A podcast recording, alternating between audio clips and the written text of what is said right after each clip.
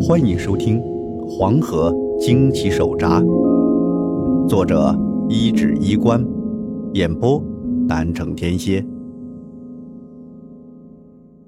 第二十五章：怪人之谜。怕吗？这他娘不是废话吗？遇到这种事，谁他妈能不怕？不过等我脑子里能反映出这些话来的时候，那个黑头发的青年男人。已经拖着水猴子离开了，进了对岸的矮树丛林里，不见了踪影。黑灯瞎火，又是我一个人，我也不敢贸然的追过去。尽管那人似乎对我没有那种敌意，可万一呢？哆嗦着等了一会儿，大壮叔回来了，同时还带回来好几条体大膘肥的乡下大狼狗。这农村里养的狗。可不比城市里的宠物狗，那一个比一个凶。尤其是大壮叔家那大黑背，站起来那比我都高。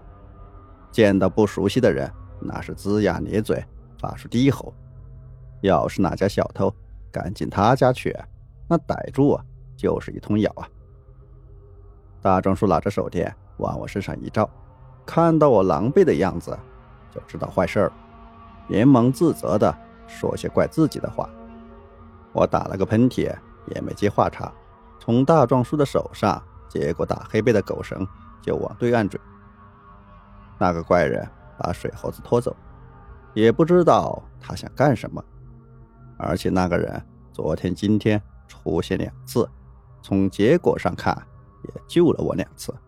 我心里很想找他说个清楚，不说道谢吧。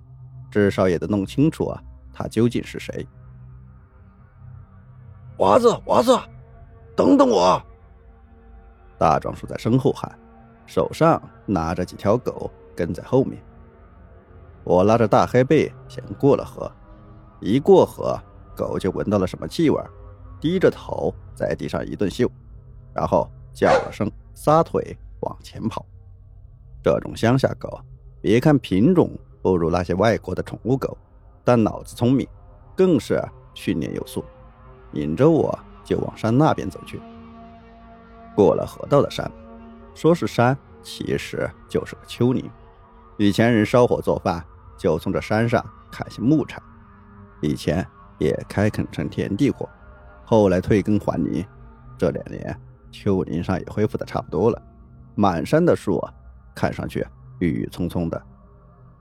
听我爷爷说，这山上以前还有獐子，就长得像鹿，但呲牙的那种玩意儿，还有大野猪。不过现在是没有了，这山上还是挺安全的。一路无话，大黑背一会儿嗅地，一会儿前进，徘徊着往山上走。就这么走到后半夜，月上中烧，大黑背找到了目标，冲着一个缓坡。狂吠了几声，我缓了口气，一路跟下来，衣服都快湿了。探头看看，那山坡上似乎有泥沙流冲刷过的痕迹，草木稀疏，还有些折断的树木横在那里。大壮叔，这儿前几天下过暴雨吗？我回头问大壮叔，一般的雨可兴不成这种场面。大壮叔牵着那些大狗，也跑出来一脑门子汗，边擦边说：“呃，都有小半个月了，别说，那晚上的雨可真大啊！我这辈子就见过这一次，根本出不了门雨大的跟天上有人往下兜水似的。难怪我看着这斜坡有些泛滥，这看样子还得往上走。”大壮叔问：“大侄子，呃，咋这跑小半夜了，上这儿来干啥？”我说：“嗯，找找了水猴子，兴许咱村就能太平了。”说完，我找了根树枝当拐棍就开始往坡上走。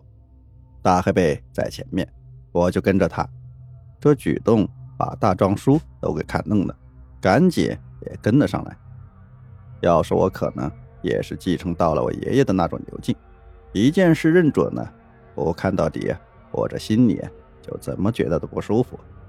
也因为这，我以前也没少干些危险的事。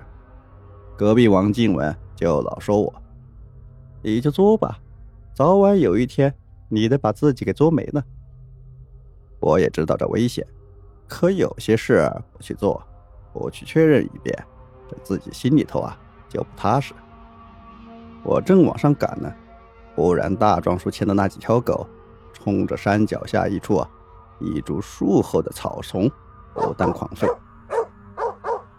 大壮叔上前扒开了草丛，看了一眼，顿时捂住嘴，转身过来就一通干呕。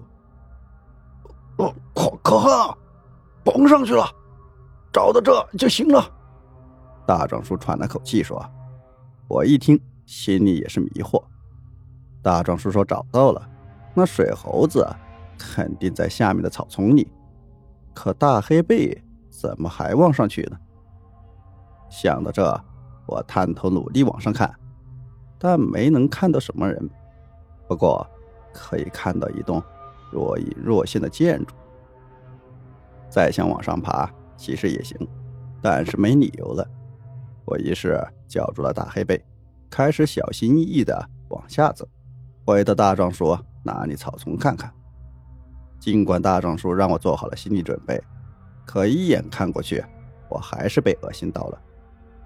只见那水猴子就躺在里面，一身的黑毛或团或粘着黄土，满脸突出，满是发黄泛青的尖牙，但他的脑瓜子已经被刨开了。我这辈子没见过这么膈应的场面，那臭气一鼻子进来。险些把我吃进的两包子全给吐出来！这这这他娘的，这山里还有包子不成？咋成这样了？大壮叔看了一眼就不敢再看了。我忍着恶心多看了几眼，发现这东西全身就有几处刀口印在黑毛底下。我仔细看，还真不好发现，一处在左胸腔，一处在下巴上。还有一处在太阳穴，而最明显的就是脑瓜子开瓢的那一下子了。这绝对是怪人干的，只是不知道他是在水里干的，还是到岸上后干的。如果是在水里做的，那下手也太厉害了。可是他为啥要把这水猴子拖到这儿来了？又为啥要把他脑袋刨开了呢？我想不出个所以然来，也许他有什么理由，又或许那就是个疯子。娃子，你想啥了？大壮叔捂着鼻子问我，那眼神就像是在担心我是不是给熏傻了。我回过神，摆了摆手说没事。大壮叔，这水猴子就在这儿了，你就跟大家伙说说，谁家有受难的？也过来看一眼吧。说完这些，我抬头看了看山上，记下了这里的位置，就先回去了。后来听说家里娃子被拖下水的人家，都去看了下那水猴子，但是那些被害的人的尸首到最后也没找到，兴许他们已经被卷入滚滚黄河之水，见了吧。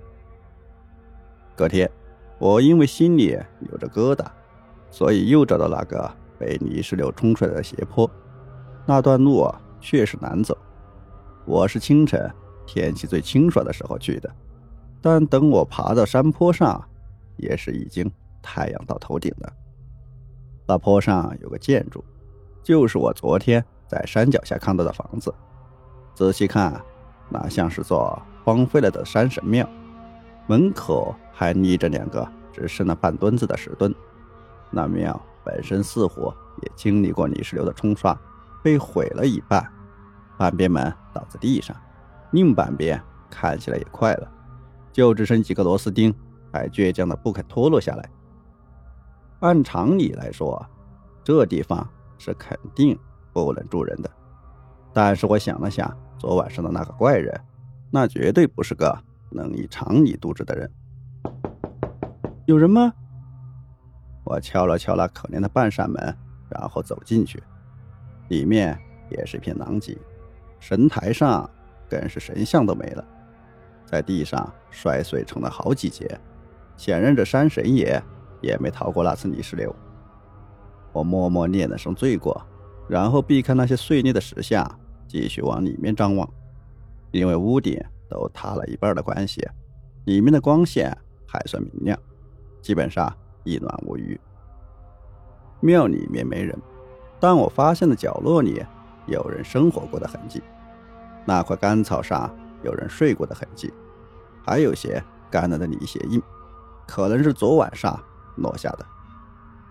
看到这些，我基本肯定那个怪人昨晚就在这里。我心里不禁有些遗憾，要是昨晚我直接上来，说不定还能堵住他。现在那个怪人。不知道去哪儿了，也许这会变成了我以后记忆里的一个难解的谜。之后的几天，我又回来过几次，然而一切都没有改变过，那个怪人似乎也再没有出现过。第四次后，我就再没来过这破庙看了，而之后就是那具棺材的处理。有人说我劈了算了，有人说烧了得了，但最后。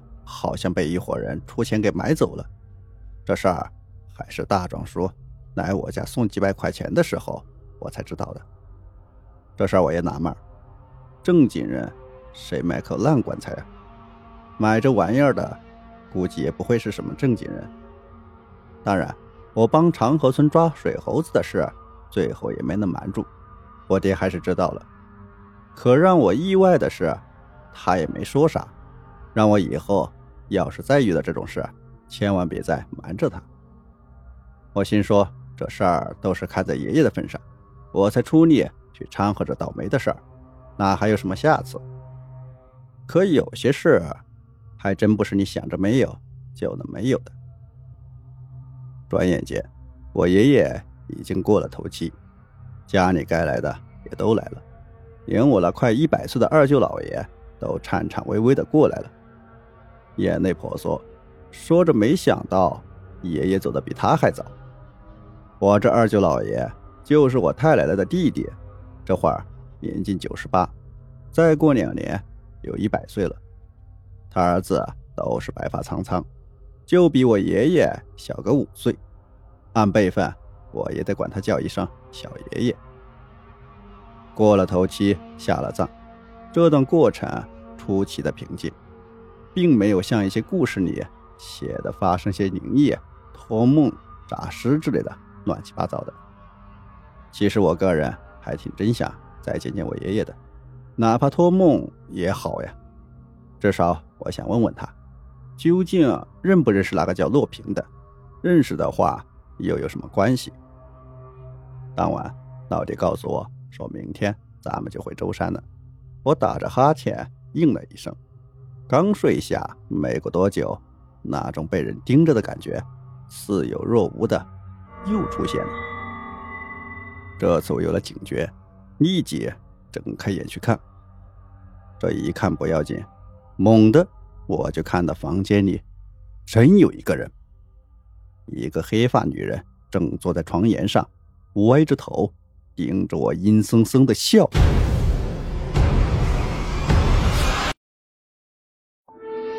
本集播讲完毕，欢迎订阅，下集更加精彩。